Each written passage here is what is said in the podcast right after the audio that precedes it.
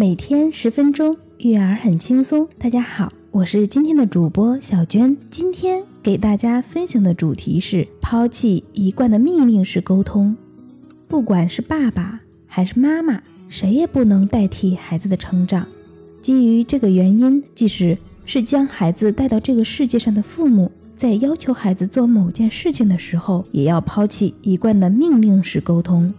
当父母以命令的方式强迫孩子做什么或是不做什么时，孩子的逆反心理就会被激发出来，就会往父母要求的反方向去做。因为随着年龄的增长，孩子的自我意识逐渐觉醒，他们更加关注自己，同时也渴望得到别人的尊重。很多时候，孩子反抗不是因为事情本身，只是不喜欢父母命令的语气。在这种情况下，父母如果能够根据自己的实际经验，给孩子一些中肯的建议，让孩子自己做决定，那么不管结果是对是错，孩子都会得到亲身体验的机会，从而获得较为深刻的生活经验。彤彤是一个粗心大意的女孩子，经常丢三落四。一天，她放学回家后，高兴地对妈妈说：“妈妈，我们明天要去夏令营哦。”而且听老师说还要去森林里呢，妈妈说：“哦，是吗？那你可要把需要的东西都带好呀。”放心吧，我自己来弄，一定能准备好。彤彤拍着胸脯，信心满满的说。妈妈看到彤彤开始把衣服、鞋子、洗刷用品和小食品等东西收拾起来，彤彤收拾好之后就让妈妈来看，以表示自己很能干。妈妈过来一看，发现彤彤带的衣服都是薄的，没有厚外套。但是妈妈很有智慧，她只是提醒彤彤：“彤彤，山里的气温可比平原地区低很多，你自己要考虑清楚带的东西够不够，还缺不缺什么。”彤彤得意地说：“您就放心吧，我全都准备好了。”听彤彤这么说，妈妈就没再说什么了。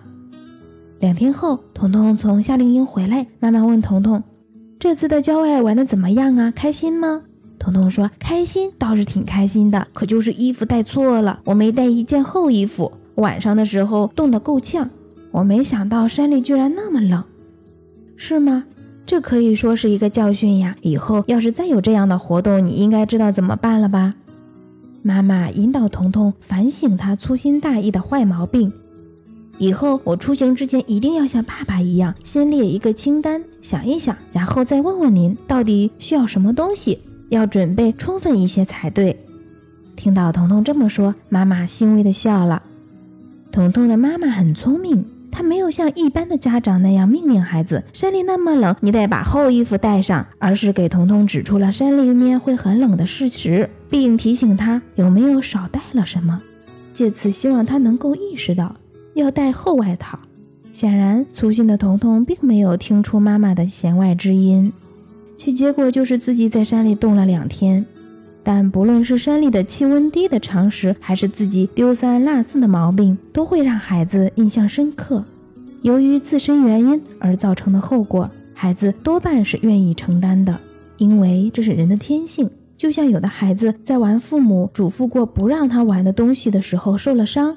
他就能忍不住哭，而如果被别人不小心碰了一下，他就会哇哇大哭起来。有时候，孩子之所以会跟父母抵抗，往往是因为父母的过度控制和保护。父母的所作所为是导致孩子不听话的最直接原因。当孩子与父母作对时，父母首先要反省自己。